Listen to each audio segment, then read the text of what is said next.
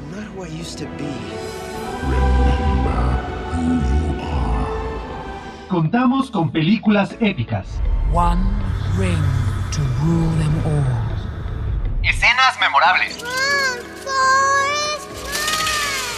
cariño por los personajes, I've made changes for you, Shrek. Think about that. pero olvidamos el talento. Stay here. I'll be back.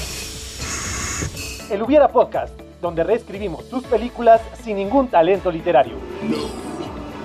I am your father. Comenzamos.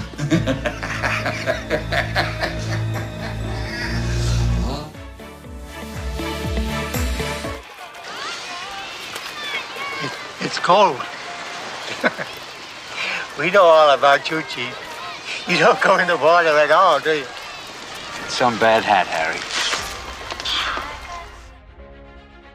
Amigos y amigas del Hubiera Podcast, bienvenidos a un episodio más en donde estamos aquí reunidos con la finalidad de platicar de algunas películas que marcaron nuestras infancias. En esta ocasión, si bien no es una cinta que está dentro de las fechas, dentro de los años de las que veníamos hablando, bueno, ya hablamos de Atlantis y pasamos del año 2000 y el día de hoy nos vamos un poquito más para atrás, nos ah, viajamos a los años 70 y vamos a hablar de una película de uno de los mejores directores contemporáneos, bueno, del final del siglo pasado, porque eh, ahorita ya hace películas como Ready Player One, que pues ya solamente las hace por ganar dinero.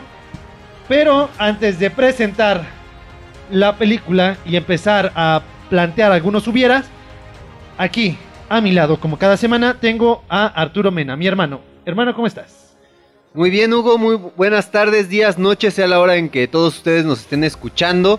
Y justamente pues vamos a, a hablar de una película que se va muchos años atrás. En este caso yo me acuerdo que a lo mejor tal vez estaban nadando con un millón de hermanos.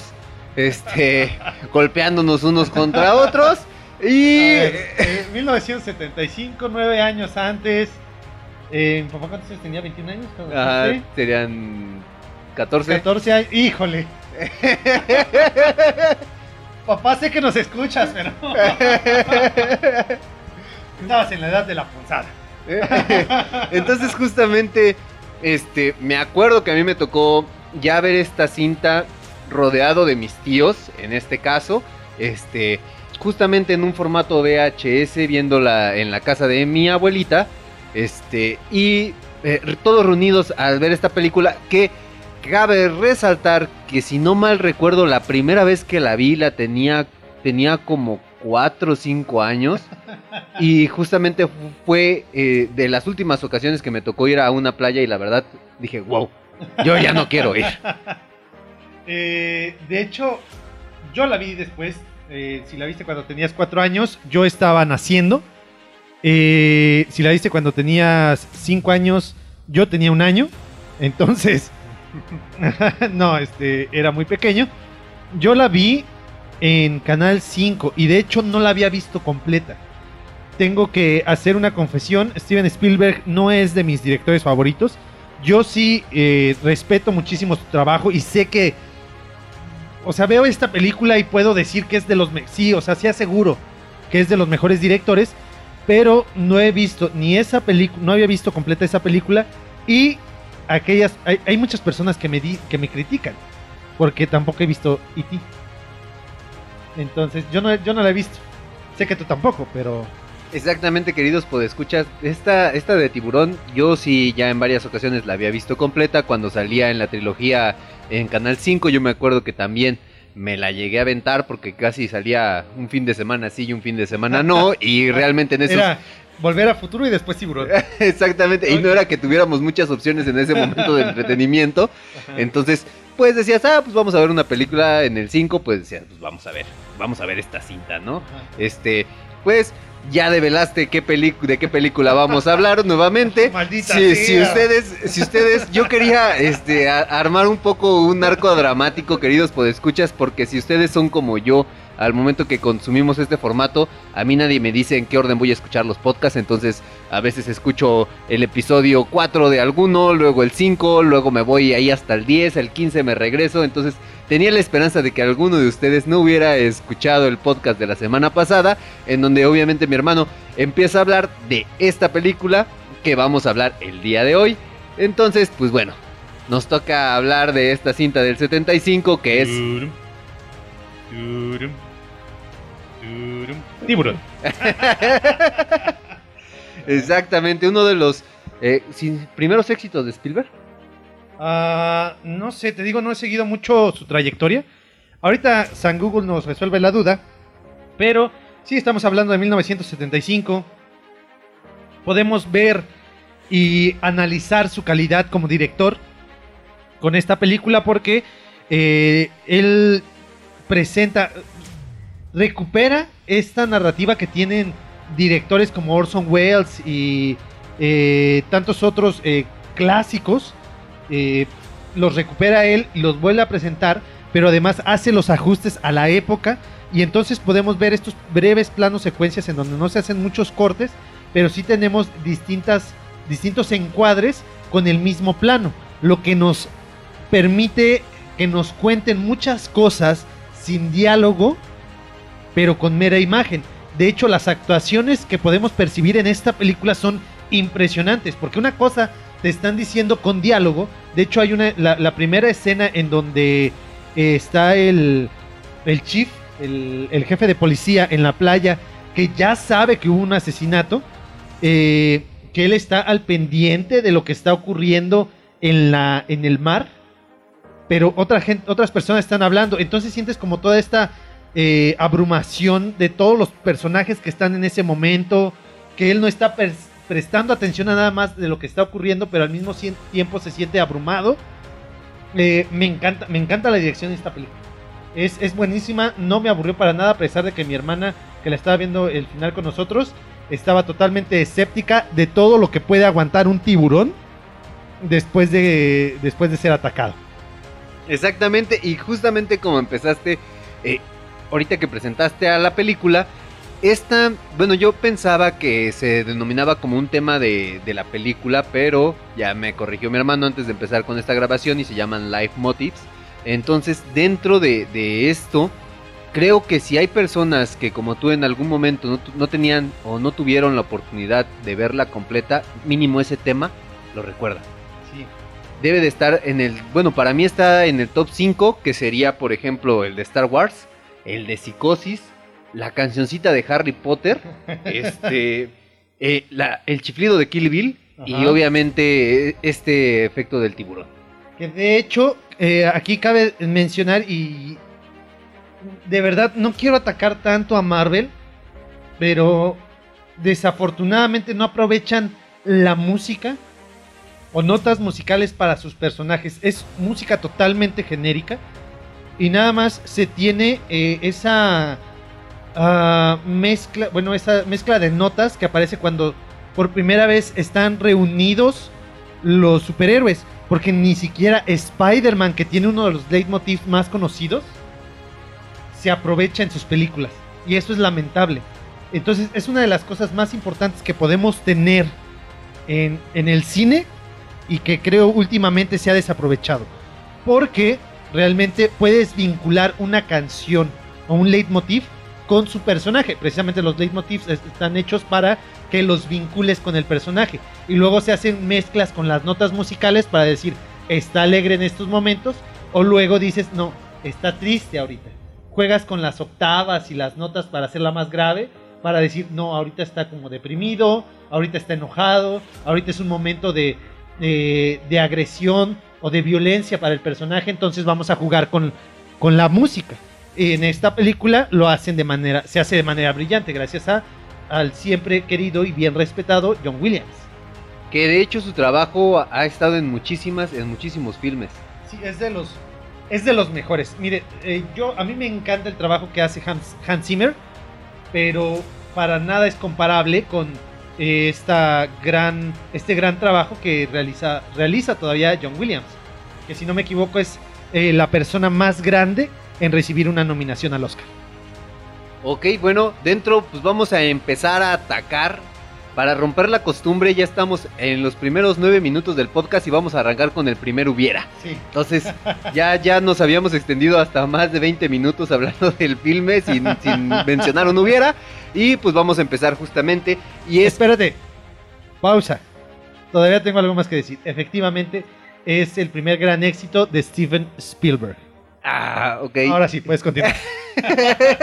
ok, dentro de, de este, de esta película, por ejemplo, su nombre en inglés es Jaws, que viene siendo la traducción en español como mandíbulas, que pues obviamente, pues ese, ese nombre aquí no hubiera casado. O sea, mandíbulas, ¿qué? Entonces, fue como... De hecho, como- Mandíbulas me imagino un juego de Milton Bradley O de Hasbro. o de Hasbro. Exactamente. Entonces, eh, le ponen el nombre de tiburón, que es más genérico, habla acerca de, del personaje principal, este, el villano. del villano de, nuestras, de nuestra cinta, pero cabe mencionar que, por ejemplo, eh, hubo unos nombres alternativos para esta película, que fue El silencio de las profundidades, Las mandíbulas de la muerte, y después era eh, Las mandíbulas de las profundidades. Eh, ¿Cómo dijiste el primero? El silencio de las profundidades. El silencio de las profundidades. Me imagino una película de clase B del 2010. Y no sé, no, no se me hace tan bueno. Tiburón se me hace un nombre, sí, precisamente lo mencionaste, muy genérico. Eh, pero creo que es bastante apropiado. Porque no te dice mucho. No te dice. O sea, te dice cuál es la amenaza final. O cuál es. contra qué vas a pelear. Pero también es. eh, pues algo que, que. se te queda guardado, ¿no? O sea, al final de cuentas sí. Sí funcionó. Los otros se me hace como que no sé. No alcanzan a quedárseme del todo. Este. grabados. O sea, el filme realmente eh, su nombre fue como muy icónico, tanto el nombre en inglés como las adaptaciones al español con este tiburón. Ahora me imagino, por ejemplo, ya lo hablamos en el podcast de Terminator, que era Terminator el exterminador en México, Street Fighter la última batalla, que, que siempre hay que agregarle algo más. Imagínate que hubiera sido en México Mandíbulas el tiburón. Tiburón, tiburón el mandíbula. sí, nada. Eh, Eso, eso me hubiera sonado más a una película de cine mexicano en donde Ah, sí. retrataban a, a mejor una persona, este, pues que trata de sobrevivir en un barrio bravo como Tepito o, o la Lagunilla, que, que es mejor conocido como el Mandíbulas. Mandíbula. No, o sea, eh, vamos a buscar el mandíbulas, güey. Eh, él, él va a saber cómo resolver todo este pedo, güey. Entonces ya sale, sale el Mandíbulas y a a ver, hijos de su chingada madre, quietos porque aquí el que manda soy yo. Exacto. Aquí solamente mis chicharrones truenan. Quita- quitándose la playera, güey. Vamos a ver qué, de qué, ¿cómo es el, de, de qué cuero ¿De qué, ¿De qué cuero salen más correas? Y van a saber de qué lado más la iguana. Exacto. Sí, porque estamos hablando, digo, podemos poner frases más contemporáneas, chilangas, pero estamos hablando de 1975, esto era lo que estaba de moda. Entonces, si dicen, no, es que eso es muy viejo, exactamente. La película es muy vieja. Y si nos ponemos a ver fechas, estamos hablando que es la época del cine de ficheras. Entonces me estoy imaginando, no sé, a un Rafael Inclán este, personificando al mandíbulas y a Lin May como este, su esposa o, o tal vez... Este, el- Carmelita Salinas. Sí, Carmen Salinas, obviamente, diciendo, ¡Hola, hijos de su pinche madre! Acabas de demostrar tu habilidad para chiflar. no, es que si no iba a saturar el micrófono. Ah, sí, está bien. Yo sí chiflo así. No, también yo, pero Hay que hay disimular. que, hay que disimular un poco. Este. ¿Ya habías dicho el hubiera? ¿Cuál era el hubiera? el, el- el nombre de la nombre, película. sí. Ah, ah, no. Bueno, al final de cuentas, pues viene de un libro. Está basado de, de una obra literaria. Este. Que ahorita va a venir una anécdota que quiero compartir. Pero ya más adelante vamos a dejar aquí el suspenso para esta anécdota porque tiene que ver con un director y un escritor mexicano. Este, pero creo que fue el apropiado. Ya mucha gente lo tenemos bien presente. Afortunadamente esta cinta no ha envejecido tanto. De hecho, si la ven, afortunadamente se utilizaron este, animatrónicos para esta película. Entonces, eh, eso brinda la oportunidad de que solamente a lo mejor en el, en el color o en el eh, visualmente sí se pueda sentir un poquito vieja. Pero solamente en este acabado final. Porque si ves al tiburón, o sea, realmente se ve bastante bien. El tiburón que atrapan en un principio, que creen que es el tiburón eh, que está asesinando, eh, mm, se ve bastante real. Al momento que le abren las vísceras para sacar lo que, lo que se comió, o sea, dices, no manches, es como que intolerante a la lactosa. Porque sale un fluido blanco medio raro ahí en, en- de las entrañas del tiburón. Este, ah, este, que ahí me gustaría ver qué tan cierto es que dice que tarda 24 horas en digerir. Sería padre, porque saca un pescado, sacan un pescado to- completo. Completo. Sí, una lata y una Y un- la placa de la un, placa de un coche. de Luisiana. Entonces, sí, justamente este. Pues, pues esta parte de que fue retratada de, de una. fue la adaptación de un libro. eh, y el libro está inspirado justamente porque en, a principios de los 1900, en el área de New Jersey, se presentó justamente el ataque de un tiburón blanco, el cual, si no mal recuerdo, mató a cinco personas. Y eh, justamente el escritor dijo, ah, pues estaría bien esta historia que retratara eh, a un tiburón asesino. Que, que como bien lo mencionas, la cinta sí en, en cuanto al tono se ve, se ve vieja. Se, se puede apreciar como que es un filme ya de antaño, pero este, e- es muy buena en toda su narrativa. Y nada más, justamente como eh, ya lo había mencionado en alguna ocasión Hugo, este, nuestra hermana pues nos lleva bastantes años de diferencia. A Hugo le lleva, son, Eh, 23 años. No, no, 13 años. 13 años. Y conmigo son 17 años de diferencia. No, Yo tengo 32 años y ella tiene 19, hagan las cuentas. ah, sí, son, Sí, son 13 años 13 y 17. y 17. Entonces, por ejemplo, en, en esta parte de que estaba viendo y decía que cuánto puede aguantar un tiburón, eh, o sea, yo vi al momento de que el tiburón hace su último ataque y lo matan, sí, así como que, güey, no mames, ¿es en serio? O sea, tanto para eso. Y, y- y si ya lo ves con otra óptica, justamente si ese final como que dices, no, no, no se merecía eso el tiburoncito. Tiburón sin. Uh, ah. Eh, ahora, cada que mencionemos a tiburón, uh, ah, ah, tenemos que hacer eso.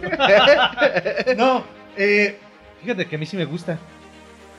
A mí sí me gusta porque es una algo que recuperan de cuando empiezan la caza del tiburón. Dicen, ten cuidado porque si esto explota, vamos a morir todos. Entonces, al llegar, eh, al, al tener el tiburón, el tanque en su boca, obviamente, pues podía explotar. Entonces a mí se me hizo un elemento del guion que, que me agradó bastante.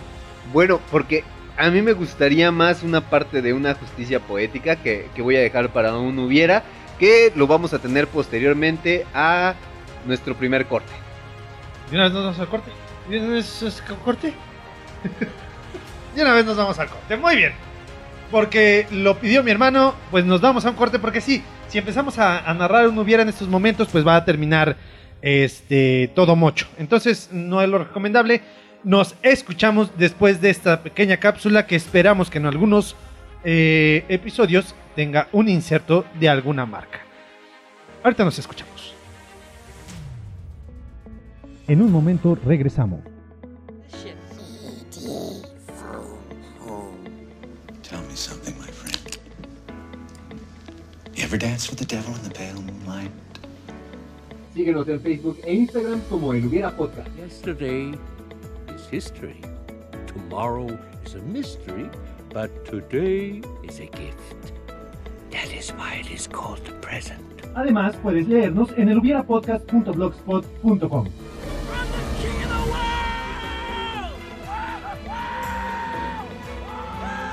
Continuamos. This is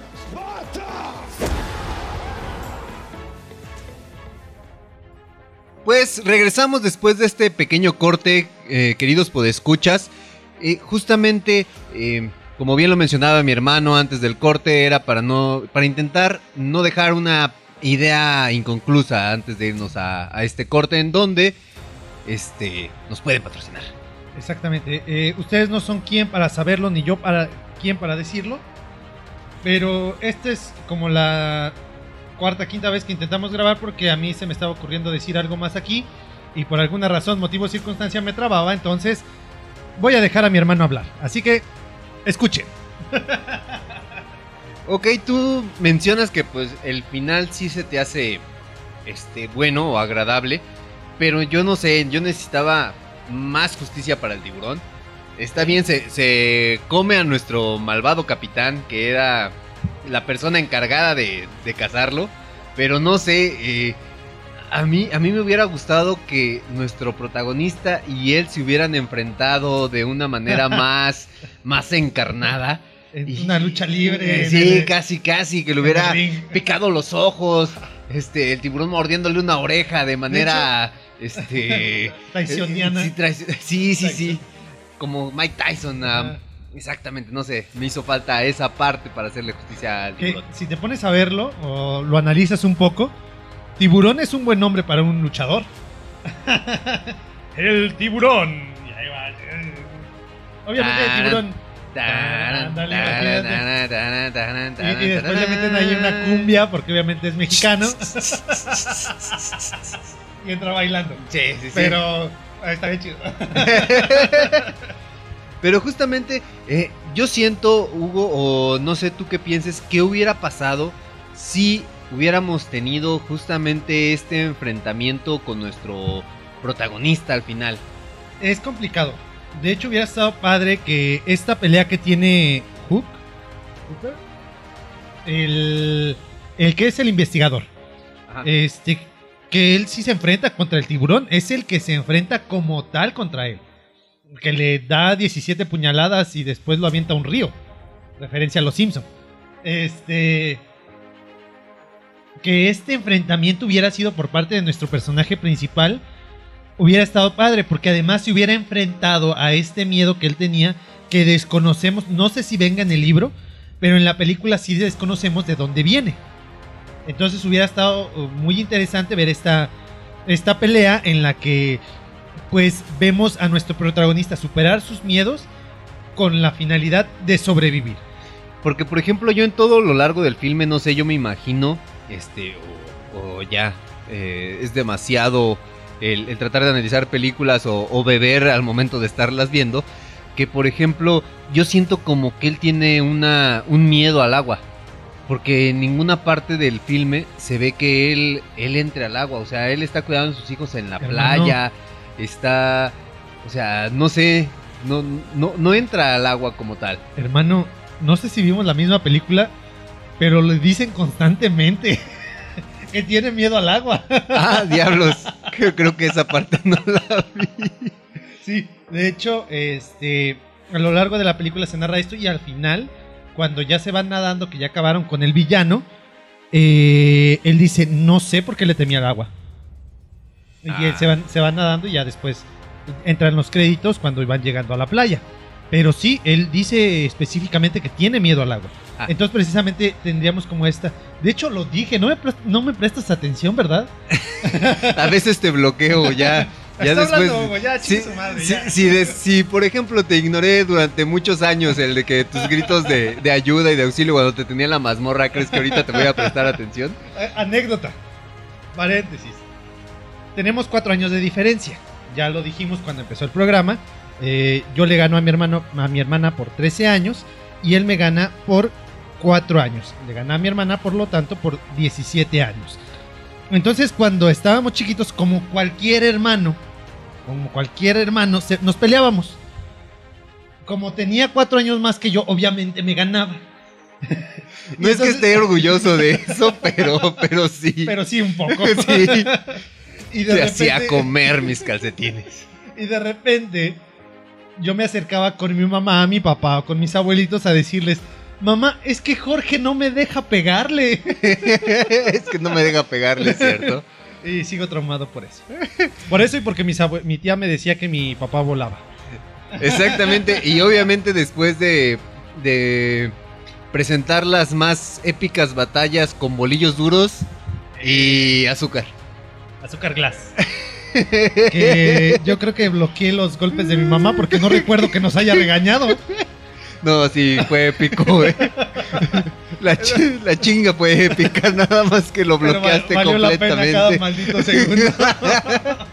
Bueno, este, queridos, pues escuchas después de sacar este pequeño trauma infantil, este, pues obviamente, no sé, Hugo, a mí se me ocurre, imagínate que nuestro científico se, se haya lastimado en el primer Ajá. ataque o en la embestida del tiburón al barco. Entonces, ¿sabes qué, güey? Estoy herido, obviamente los tiburones eh, huelen la sangre, no puedo meterme yo, este, Al agua. al agua porque, porque presentaría mayor riesgo y dijera, no, pues yo me rifo. Entonces, Me la ¿qué- rifo, valedor.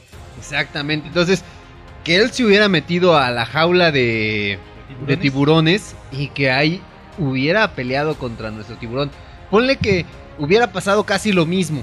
Ajá. El tiburón, él lo, lo apuñala, este, él este, bucea o nada al fondo del mar para no ser este, perseguido por por nuestro tiburón en lo que sigue atacando este, la embarcación y después vuelve a regresar nuestro protagonista a- Heroicamente. a defenderlos. Y a lo De mejor hecho- que hubiera salvado al capitán. De hecho, yo cuando pasa esta escena dije, cuando pasó esta escena dije, güey, ya se te cayó un colmillo. Ya demostraste que estás bien, güey, cuando te asustan. Mejor deja que alguien más lo haga. Porque, pues si recuerdas, cuando sale este, este personaje eh, ya ahogado del barco, que es cuando encuentra el colmillo, pues se asusta y deja ir el, colmillo al fondo del mar. Entonces, si ya sabes que eres un tanto torpe para esto, pues mejor delega esa responsabilidad a alguien que tiene los nervios un poquito más firmes. Porque sea lo que sea, aunque le tenga miedo al agua, eh, pues al final de cuentas es un sheriff. Entonces, obviamente puede tener un poquito más de temple para este tipo de situaciones. O justamente esta parte en donde. Ponle, al sheriff también al momento de estar con la presión se le cae el, El arpón que está envenenado. Este. Nada a las profundidades, lo recupera y que al final sea con el arma que lo hubieran matado. De, de hecho, O sea, le hubiera dado. A mí se me hace como un final más poético. Hasta cierto punto que el que explota el tiburón. De hecho, ahora vamos a recuperar nuevamente lo, yo- lo que yo dije cuando comenzamos, de que no fue un buen final, pero a mí me pareció bueno. Ok, agarra el tanque. Obviamente el investigador sabe cuál es la reacción de este tanque. Entonces precisamente ellos van a ser los que van a intentar. Entonces ya tú ya sientes que pueden terminar con la pelea. Pero de repente el tiburón, en algún movimiento que haga, se zafa el tanque y en ese momento dices, güey, ya estamos perdidos. Y entonces ya sale esta persona, el, el sheriff, y le encaja el, el arpón envenenado. Pero imagínate, tarda en hacer efecto el veneno. Esto de que se, les dispara algún dardo con alguna sustancia que los duerman los animales y de que crean, creen las personas de que inmediatamente se duermen, no. O sea, tardan un rato en, dormirse. Entonces, en este, en este periodo en el que está eh, moribundo el tiburón, pues se sigue intentando defender.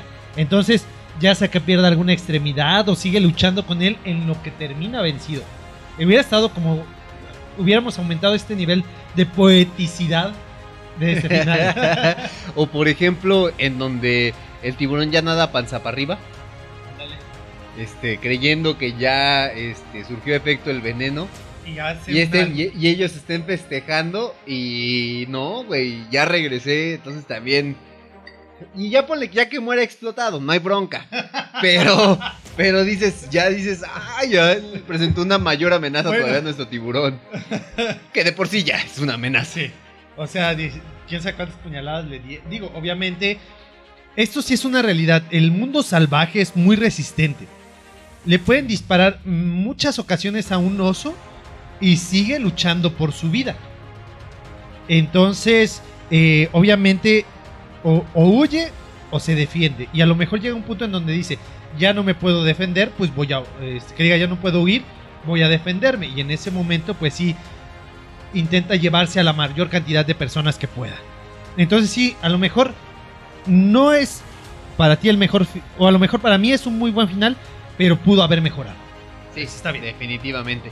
Ok, estoy de acuerdo con Ahora justamente dentro de esta parte y para dar este para darles a ustedes entrada, queridos podescuchas, porque yo también estaba interesado al momento que estábamos dialogando mi hermano y yo antes de comenzar con el podcast, voy a plantear la historia en, eh, que va a dar preámbulo a lo que él tenía que decir.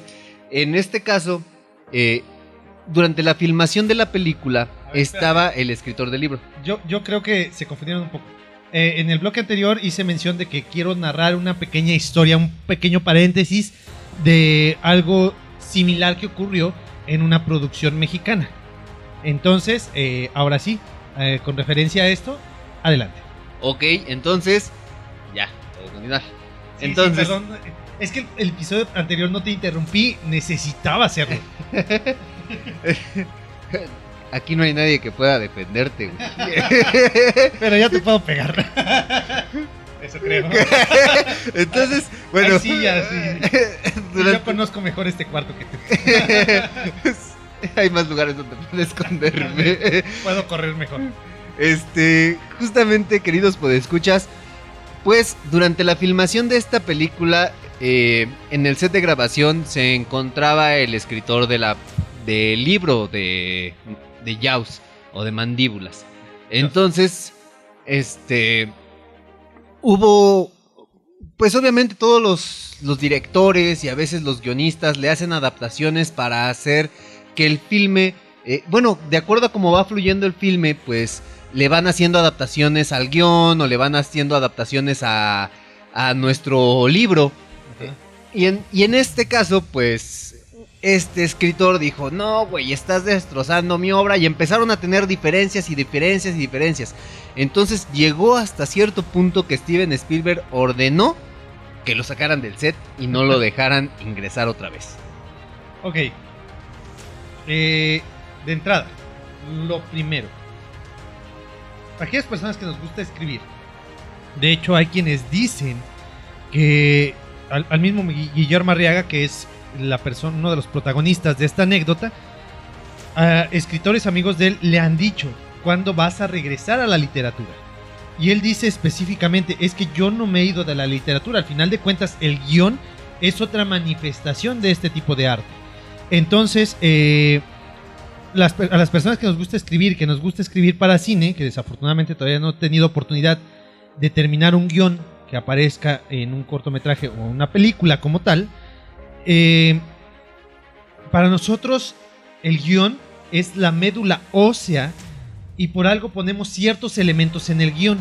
Y los directores se sienten, con la libertad de hacer ajustes. Y de repente es de, no, güey, es que por algo está eso ahí. Eso es importante para la historia.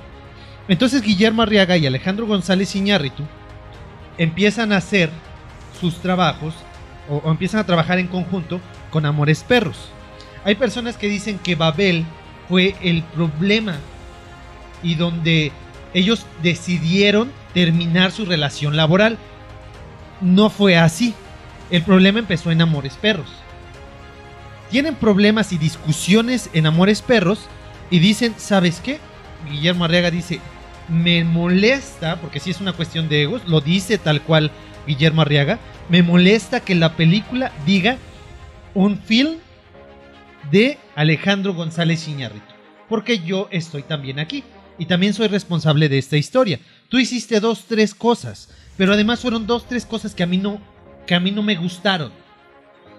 Terminan eso y de repente eh, Alejandro González Iñárritu, como buena novia tóxica, le habla y le dice, güey, vamos a hacer una película. Y él dice, no. Me dice, ándale. Mira, una última. Y terminan haciendo 21 gramos. Y en el set se pelean. Porque Alejandro González Iñárritu vuelve a, hacer modificaciones y vuelven a, discutir. Este Guillermo Arriaga se enoja, se va. Dice, no quiero saber nada más de ti. Pero le vuelve a hablar. Ontas, te pago Uber. y dice eh, que eh, Guillermo Arriaga piensa, o pensó cuando recibió la llamada, es que no nos llevamos bien, pero los hijos nos salen bonitos. Pero no quiero trabajar contigo. Mira, lo que pasa es que quiero hacer una historia en donde se hable de ciudades, de distintas ciudades. Dice Guillermo Arriaga, no me importa. Mira, las, las ideas son estas. Dice, es que no me interesa. A ver, ¿cuál es? Precisamente tengo un guion similar a eso. ¿Cómo ves? Vamos a trabajarlo. Le dice, es que tengo un guion similar, pero no puedo, no termino de ajustarlo. Y entonces eh, Alejandro González Iñárritu le presenta la historia de Corea y dice, es la, historia que me faltaba en mi guion. Y entonces empiezan, empieza la producción, acepta Arriaga, empiezan a trabajar en la producción de Babel, que no recuerdo el nombre ahorita que iba a tener la película originalmente. Y, y debido a que Alejandro González Iñárritu propuso la historia de Corea, se apropió por completo de la- de- del guion. Todo el guion. Y dijo, es que esta, esta es mi historia, güey. Y entonces se pelean, se pelean tan fuerte que Arriaga se convierte en una persona non grata en el set y lo corre Iñárritu. Pero la pelea termina siendo tan grande que cuando este son nominados a, a- los premios en Cannes, Iñárritu se encarga con todos sus contactos, porque al final de cuentas el director tiene más peso en una película que un guionista, se encarga con sus contactos en Cannes que no dejen entrar a Guillermo Arriaga al concurso. Pero ahí no acaba la historia.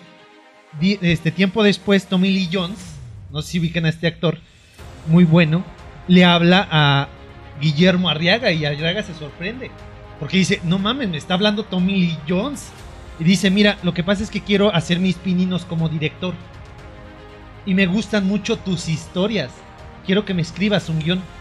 Y dice, precisamente tengo un guion, Los tres entierros de Melquiades Estrada. Tommy Lee Jones dirige y protagoniza esta historia. Se lleva muy bien con él. Se llevan un premio por mejor guion en Cannes. Y regresa a Cannes Guillermo Arriaga. Este, con, con muchos este, eh, premios, bueno, muy alabado. Con todos los palmares. Con todas las palmares, exactamente. Entonces, a pesar de todo lo que intentó hacer Alejandro González Iñárritu, que muchas personas lo quieren, pero al final de cuentas pues tiene su carácter y su humor, este terminó salvándose Guillermo Arriaga, llegando como los mejores escritores a Cannes. Y, a- y aquí termina mi anécdota. Ah, ah, es una historia bastante interesante. Contada, aquí quiero presumirles por el mismo Guillermo Arriaga, porque si esto lo buscan no lo van a encontrar. Pero yo tuve oportunidad, lo presumo porque es algo que me dio muchísima satisfacción. Este, tomé un guion con el mismísimo Guillermo Arriaga, pasé al escenario a hacer una dinámica con él y nos contó esta historia. No, fue, fue buenísimo, fue brutal. Imagínense, uno, para mí el mejor escritor de guiones en México pasó a ser mi maestro. Puta, es, es, es una de mis máximas este, historias. Bueno, hasta aquí mi reporte, Joaquín. no, o sea, es, es- es impresionante justamente como de una amistad que puede surgir a través del séptimo arte, este, se pueda desprender todo esto, ¿no? Y, y una relación, justamente como dices, nos queda, es que nos quedan los hijos bien bonitos. Ajá. Sí, güey, pero es que tú y yo no podemos convivir en la misma esfera. Exactamente. Es, es, eh, consejo para las personas que están en una relación tóxica. Por más que tengan cosas buenas, si les está yendo mal, pues cuesta trabajo, pero hay que saber qué peleas hay que dar por vencidas. En qué peleas ya no tenemos que- que- que, pues sí, discutir y, y darnos por vencidos. A lo mejor es lo que nos puede ayudar muchas veces. Bueno, pues justamente dentro de, de esto de- destaca una pequeña anécdota dentro de nuestra cinta que nos desviamos un poquito, nada más un poquito de lo que, de lo que estábamos hablando, es de que justamente el actor que interpretó al capitán, que era Quint, y Quint, y este nuestro personaje principal, que era Brody, tuvieron también una serie de diferencias debido a que Robert Shaw, que es el actor que personificaba al capitán, sufría de alcoholismo. En- entonces, que, que realmente sí lo, lo retrata, este, lo lleva bien en la película porque el capitán es un alcohólico que fabricas, muy- ya decía yo, le salió muy natural. que fabrica su propio alcohol. Sí. De hecho, eh, dentro de las curiosidades de la cinta, al momento que da su discurso, o bueno, está hablando acerca de la experiencia que vivió en el... Es un bombardero, es, es en un barco de la de Illinois. Este, en, en algún momento, la primera vez que se filmó la escena, iba completamente ebrio.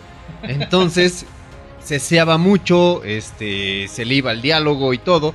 Y justamente fue eh, como que la gota que derramó el vaso con Roy Shader, que es este Brody. Entonces, sí terminaron la película como por puro compromiso, pero lo odiaba. O sea, realmente la enemistad que mostraba en esa parte del filme hacia el capitán era real. Y capaz si se festejó cuando se lo comió el tiburón. Eh, eh, esta cinta, en, en particular, como ya mencionamos, demuestra la calidad de dirección que tiene Steven Spielberg, que si tienen oportunidad de ver más materiales de, él, háganlo realmente. Incluso sus últimos trabajos.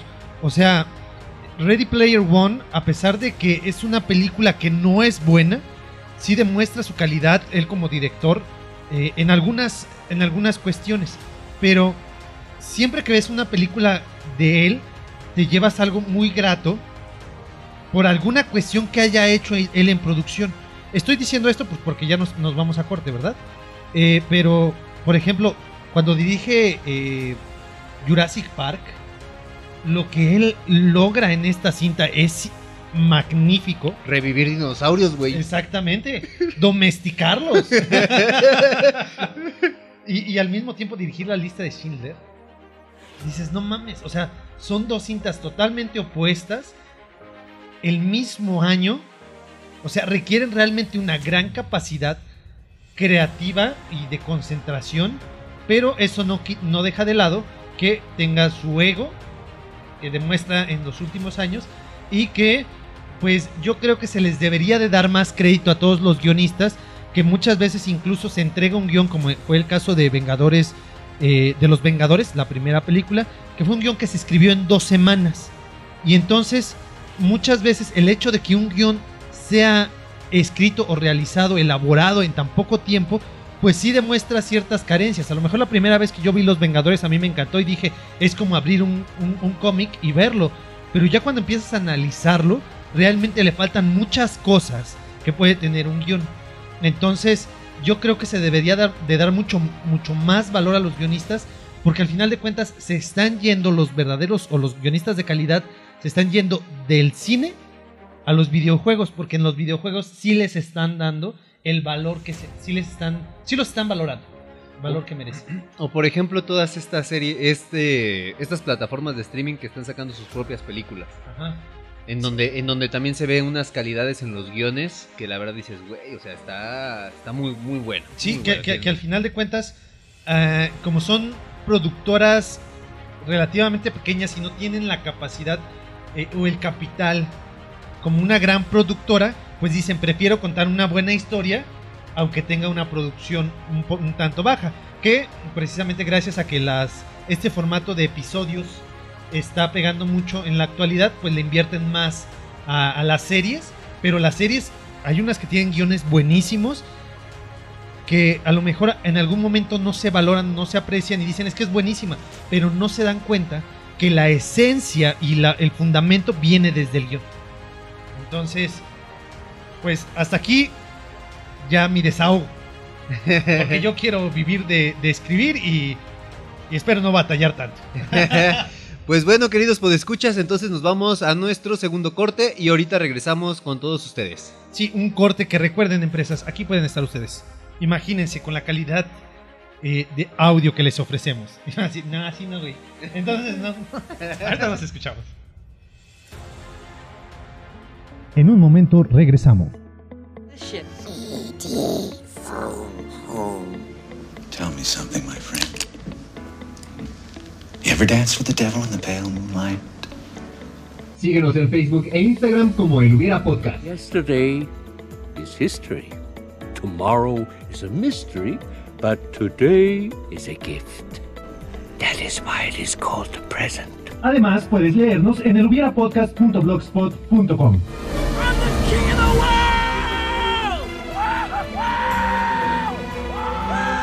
Continuamos. This is Sparta!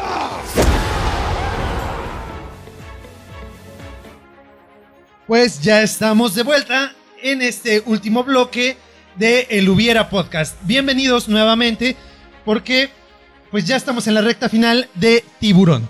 Eh, si bien tiene una secuela y una tercera parte, pues esas ya no las vamos a abordar, al menos que nos quedemos sin temas de- para hablar aquí en el, en el Hubiera Podcast, pero no creo porque hay material para aventar para arriba. Y entonces, ya para continuar, pues hermano, siguiente Hubiera.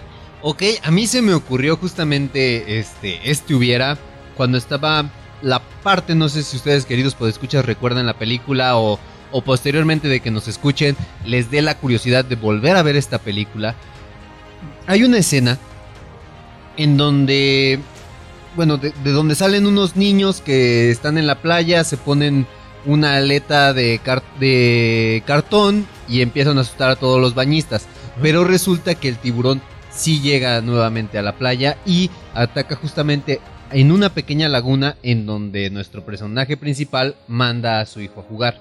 Entonces, eh, pues ya se, ha- se arma ahí todo, este, pues un relajo, ya no saben ni qué onda. A, a un bañista que estaba justamente ahí también en un bote aparece su pierna cercenada. Este, el, el chiste es que al final rescatan a los niños y me acuerdo muy claramente de esta, de esta imagen en donde está la mamá arrastrando al niño a la playa y justamente nada más se está viendo el torso del niño. Ajá. Entonces, ¿qué hubiera pasado con nuestro personaje principal en donde su hijo hubiera salido, ponle, sin una pierna, pero si hubieran sido sin las dos piernas? O sea, ¿qué hubiera Ajá. pasado con él? de entrada, este final poético que tú mencionaste, obviamente hubiera sido necesario. Porque él hubiera dicho, no, vamos a, a acabar con él, ya en un, en un modelo de venganza, en un modelo de un vengador encapuchado. Es Este- un em- vengador encapuchado submarino. Exactamente. Entonces, eh, sí, se hubiera roto mucho el personaje, si hubiera tenido esta necesidad de tener que acabar con la bestia, porque no solamente lo hace por proteger a, a su isla, sino lo hace porque tiene que, que acabar con la persona que hirió a su hijo, que al final de cuentas, eh, en, un, en, una generalidad, los papás suelen ser estas personas protectoras. Y digo en una gen- generalidad porque de repente podemos tener por ahí algún papá que le pueda valer tres hectáreas a su hijo. Pero, pero si hubiéramos tenido como este personaje que dice, la hiciste, me la vas a pagar. Entonces, este, sí hubiera sido como bastante interesante ver un personaje cuya evolución va eh, basada en una En una venganza. en una venganza y en un eh, una protección no solamente del pueblo sino de sus seres queridos que creo que ya lo había mencionado en algún programa entre más cercana es la relación entre los personajes más mayor eh, tensión se genera entonces entre más cercana pues también eh, la persona que es la afectada por el villano obviamente mayor va a ser la tensión en el en la pelea final. Ahora que, por ejemplo, este, justamente dentro de las cosas malas que desató esta película, justamente en el episodio pasado del proyecto de la bruja de Blair, dijimos, o sea, ¿qué es lo que trajo consigo de bueno ese, esa película? Fue que pues muchas personas, muchos campistas fueron a, a, a tratar de corroborar los hechos asustaron a la a los animales endémicos del lugar y entonces este Volviste a utilizar la palabra endémico. ¡A huevo! Porque aquí. dos de dos. Entonces asustan a los a los animales locales lo que hace que esa en ese verano la temporada de caza sea muy mala. Entonces, pues bueno, que trajo consigo esta atracción, pues fue que muchos animalitos se salvaron. Ahora, Caso contrario, en este filme lo que ocasionó fue un odio encarnizado en contra de los tiburones. tiburones. Y lo curioso es que los tiburones como tal no son agresivos. Lo estábamos platicando cuando estábamos hablando de la, de la película y de los animales precisamente. Un hipopótamo es más agresivo que un tiburón. Hay, hay animales que pudieran parecer mucho más tranquilos, que son más agresivos que los tiburones. De hecho, mueren más personas por vacas que por, que por eh, tiburones. Lo cual eh, me, me deprime muchísimo porque una de mis mascotas eh, que espero tener en un futuro es una vaca y un mapache. Yo por eso me encanta la carne asada. Yo voy a vengar a todos mis, mis este, congéneres que han sido asesinados por, por vacas. Entonces, nunca desprecio un buen ribeye, un buen corte de carne. Y, y mencionas un corte de puerco, ¿no? Ah, pues también los puercos. También son malvados. To- todo lo estableces si haces un acercamiento a su mirada y hacen los ojos hacia los lados. Hacia los lados izquierdos. Me encanta porque ibas a hacerlo y no ibas a decirlo. Entonces, entonces, pues, escuchas a ti. ¿Qué mirada, güey? ¿Qué, qué hizo? bueno, yo tengo un hubiera y quiero plantearlo porque ya estamos en, los, en la recta final, como ya se mencionó. ¿Qué hubiera pasado si hubieran ah, trabajado un poquito? Yo sé eh, que por la época a lo mejor las relaciones públicas no estaban tanto en su auge. Pero ¿qué hubiera pasado si hubiéramos tenido relaciones públicas en, este, en esta película? Es decir, actualmente nosotros tenemos a un personaje público muy importante en México, que es eh, Hugo López Gatel. Este personaje nos da una serie de recomendaciones para lo que está ocurriendo eh, en el país. Sin embargo, eh, debido a, si ustedes se pueden analizar un poco, debido a que él empieza a tener mayor credibilidad en la población, incluso una superior a nuestro presidente, pues empiezan a, a ocurrir una serie de eventos que lo descalifican, que vienen indicados de, no es tan difícil ver que vienen indicados desde presidencia, en donde empieza a perder total credibilidad. ¿Qué hubiera pasado, ya, ya contextualizados, qué hubiera pasado si en este caso de esta película toda la culpa se la hubieran echado al sheriff y que el, el presidente municipal, el alcalde, se hubiera llevado todos los vítores de, to- de todas las cosas buenas que estaban pasando y todo lo negativo recaía en el sheriff pero no porque estuvieran así ocurriendo las cosas, sino porque hay una campaña completa de mercadotecnia y relaciones públicas para demostrarlo así. Pues realmente sí se hace una, una pequeña mirada a esto porque justamente eh, hay una parte en donde un niño muere. Un niño que estaba en, una, en un flotador. Entonces cuando capturan al primer tiburón, que creen que es el asesino eh, que, que estaban buscando, llega la mamá. Y justamente al que le echa la culpa es al sheriff. Sí, pero aquí siendo, siendo él el que decía que, güey, no, se, no, se, no se pueden abrir las playas. Pero este, aquí tenemos una persona. ¿Qué hubiera pasado si hubiera sido la opinión pública? O sea, él contra todo el pueblo y que tuviera tenido todo el apoyo el alcalde, yo siento que hubiera sido, a lo mejor no le hubiera aportado mucho, le hubiera dado más realismo actualmente, pero por lo menos hubiera sentido una frustración enorme de que dice la gente, es que él es el bueno. Y tú como público dices, no, es que no, él, él, él es el que nos está llevando a, la ruina. Ahora imagínate esta parte, justamente hablábamos de, del hubiera pasado, en, en donde, por ejemplo, el, el sheriff pierde toda la credibilidad. Entonces, ya desde ahí está afectado con la población. Entonces, su hijo sufre el accidente, lo que lo fractura todavía un poco más. Ajá. Y entonces, en un acto de venganza, él decide tomar él solo una nave, un, un barco y, ir a cazar el tiburón. De hecho, aquí viene otro hubiera que yo había pensado y que vale la pena como de una vez incluirlo. Que este personaje de, del capitán hubier- le hubieran pagado desde un principio. Decir, ok, tú lo puedes resolver, resuélvalo, pero ya. Porque tenemos que abrir para el verano. Va, pero no logra matar al tiburón, lo, lo mata. Pero le, no sé, de alguna manera u otra manejan la información. El chiste es que la gente ya empieza a desconfiar del sheriff, cree que incluso el tiburón no existe, no sé, una serie de, de, de- de No, situaciones. sí, que no tienen que usar cubrebocas Sí, y cosas así. Exactamente. Entonces, este dice, no creen, pero aún sigue siendo una amenaza. Tengo que salvar al pueblo, pero al mismo tiempo tengo que vengar a mi hijo. Porque imagínate que además lo juzguen de loco. Que digan, no, tú nos estás diciendo de cosas, bla, bla, bla, lo que sea. Pues haz algo. Pues voy a hacer algo. Y se roba el barco y se va.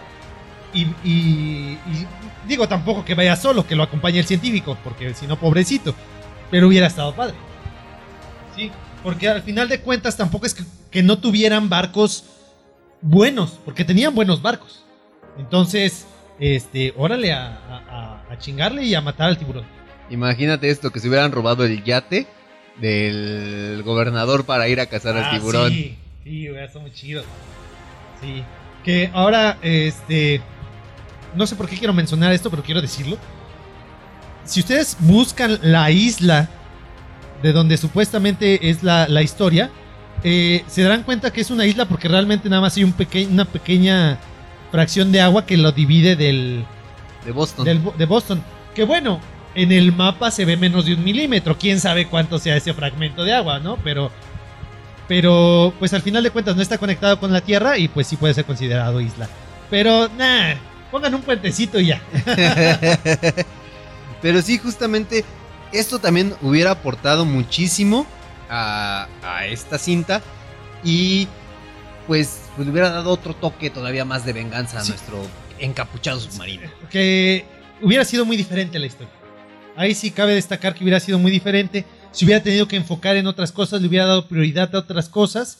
Este, pero al final de cuentas, el mal hubiera sido el tiburón y esa consecuencia no lo hubiéramos podido haber evitado.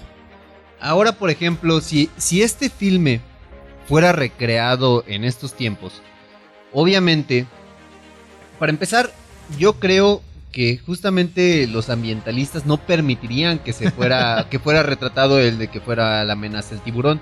Entonces, ¿qué hubiera pasado si en ese caso hubiéramos hecho un filme más como La criatura del pantano o un, o un megalodón? Bueno, que ya hay una cinta de megalodón justamente. Y también una de Sharknado, Ajá. recomendada ampliamente. O, o que hubiera sido, este, no sé, alguna criatura de las profundidades. Un kraken. Un kraken o, o algo así. El que, el que hubiera atemorizado a esta ciudad. el corte hubiera sido muy distinto. De entrada, pues sí se hubiera salvado miles de tiburones. Pero imagínate, igual como lo mencionamos, referencia a nuestro programa anterior, un monstruo del lago Ness. ¿No? Que no se sabe que existe realmente este personaje o esta criatura. Y entonces, ante esta situación, pues eh, la amenaza hubiera sido un tanto más fantasiosa y eso le resta un poquito porque al final de cuentas uno de los puntos medulares de esta historia es que es una amenaza real, es algo que existe, es algo que puedes ver en cualquier, en cualquier, incluso zoológico. Entonces eso es lo que hace que la gente se, se atemorice un poco más, porque de hecho está bastante bien hecha que sí te asustas. O sea, hay escenas que sí, yo sí me sentía muy tenso, porque dije, no mames, va a salir el tiburón. Pausa.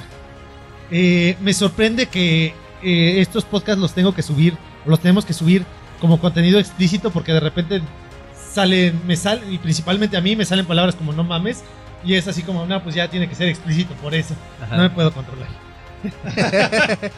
Pero justamente es- esa parte que muy bien mencionas, el hacer que tu amenaza sea real, es, es lo mismo como cuando tú ves una película de terror y ves que la amenaza, no sé, en su punto fue Drácula, Frankenstein, el hombre lobo, la momia, este, pero dices, no, No existe. no existen. Pero por ejemplo, algo que le funcionó muchísimo, por ejemplo, a Scream, Ajá. en donde los asesinos era una persona, dices, güey, o sea, es que es algo con lo que convives, o sea, hemos tenido miles y miles de asesinos seriales que un simple detonador, o sea, es cualquier cosa los puede detonar, ¿no? Sí, que aquí cabe, que quiero compartir. eh, este detonador puede ser incluso un golpe que hace que su cerebro eh, sufra esta fractura, pero es un golpe físico, no un golpe psicológico, y hace que se convierta en, en- asesinos seriales. Lo más curioso, puede ser cualquier persona, porque si tú ves, o si ustedes ven algún, alguna entrevista algún asesino serial, pues realmente se ven como personas comunes y corrientes, como tu vecino. Ven a John Wayne Gacy, que es el payaso asesino, lo ves y dices, no, es, es como cualquier vecino que podemos tener. El asesino, este, el, el Ted Bundy Ted Bundy, el caníbal de la, de no me acuerdo qué colonia aquí en México, de Catepec. de Catepec. Exactamente, son personas como cualquier otra. Entonces, eso es lo que puede llegar a hacer que, que sea mucho más ah, terrorífico. Y luego, en esta cinta, súmale que es normalmente un animal, es muy difícil de, de controlar. O sea, si te enfrentas con un oso, ¿qué haces? Por eso el primer libro de, de- de Stephen King eh, es muy bueno. Cuyo. Cuyo. Porque es un perro con rabia. No es un perro sobrenatural, no es un fantasma, no es un monstruo. Es Cuyo, es un perro. Este, que eh, cabe destacar, creo, no, creo el primer libro es Carrie. Pero bueno, eh, son los primeros dos libros. Entonces, al ser una amenaza que, que puedes encontrarte a la vuelta de la esquina, te hace, no, es que salgo a la calle y me puede topar con algo similar. Voy a la playa y me puedo topar con un tiburón y ya vale. Sí, o sea, como lo mencioné al, al principio de este episodio, yo creo, yo me acuerdo que la vi cuando tenía como 4 o 5 años. Fue de las últimas ocasiones que me tocó ir a la playa. Y dije, güey, o sea, es que en el mar la vida no es tan sabrosa. Dale los, los alimentos de ahí sí, pero vivir ahí no.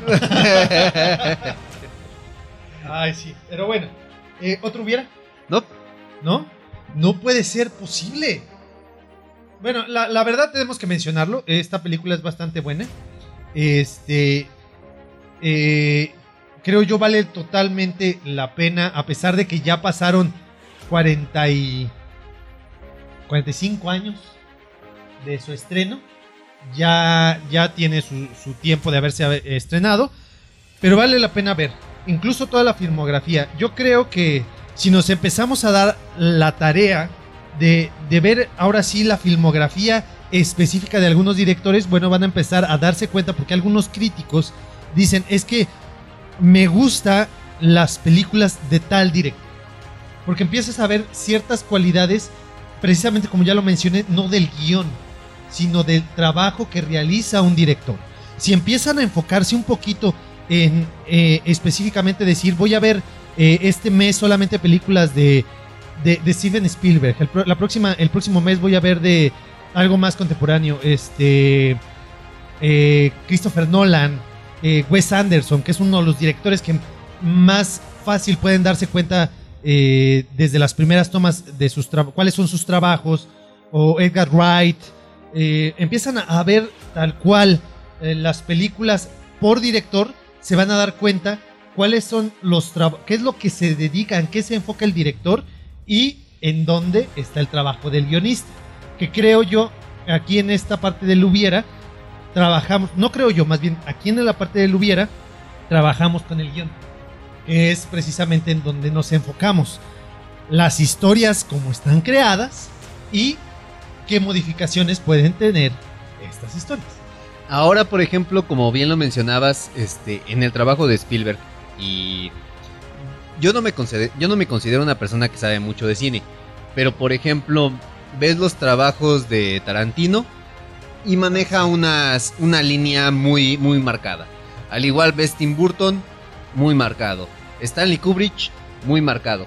Y, y lo que decías, a lo mejor en la estética de la película, las de Spielberg son muy similares pero son pueden ser filmers completamente parametrales, muy diferente. Bien lo mencionabas, tiene Jurassic Park y está grabando después la lista de Schindler, que es también una película con un corte completamente distinto y es también una película muy bien lograda. Este, ahorita se me fue, se me ha el nombre de, de un director que, que quería recomendarles mucho. No es mi director favorito, pero disfruto infinitamente cada vez que una, veo una película de, de él, que incluso ya se está adaptando a esta nueva modalidad de las este de los servicios de streaming con el formato de los episodios que sería eh, David Fincher. Él creó la serie de House of Cards y creó la serie de Mindhunter. pero también en su haber tiene películas como Se ven los siete pecados capitales, La red social, La chica del dragón tatuado, eh, El club de la pelea, son películas muy buenas y se van a dar cuenta cómo algunos directores se enfocan en ciertos detalles de las películas en donde hacen que, que estos guiones tengan incluso un extra. Nada más, antes de terminar, si quiero este, compartirles un- una frase o, o una realidad. Un buen guion se puede convertir en una mala película en las manos del director. Pero un mal guion, no hay forma, por mejor director que tengas, que se convierta en una buena película. Algunas personas les gustó la película de Abel, de Diego Luna, pero el guion no es tan bueno. Entonces se nota la magistralidad, porque tiene mucho talento Diego Luna, pero en sus guiones, en, el guion de esta película sí falla un poquito. Entonces aquí, aquí es un gran ejemplo que ustedes pudieran aprovechar para ver eh, lo que es el guion y lo que es la dirección. Pero bueno, por mi parte, creo que ya me desahogué lo suficiente. Creo que ya dije lo que tenía que decir. Hermano, ¿algo que quieras agregar? No, pues muchísimas gracias por haber estado con nosotros, que nos acompañaron en este episodio. Y pues no me cabe más que mencionar que por favor eh, acaten a todas las indicaciones que nuestra Secretaría de Salud nos pudiera este, estar presentando. Eh, recuerden, no es momento para relajarnos.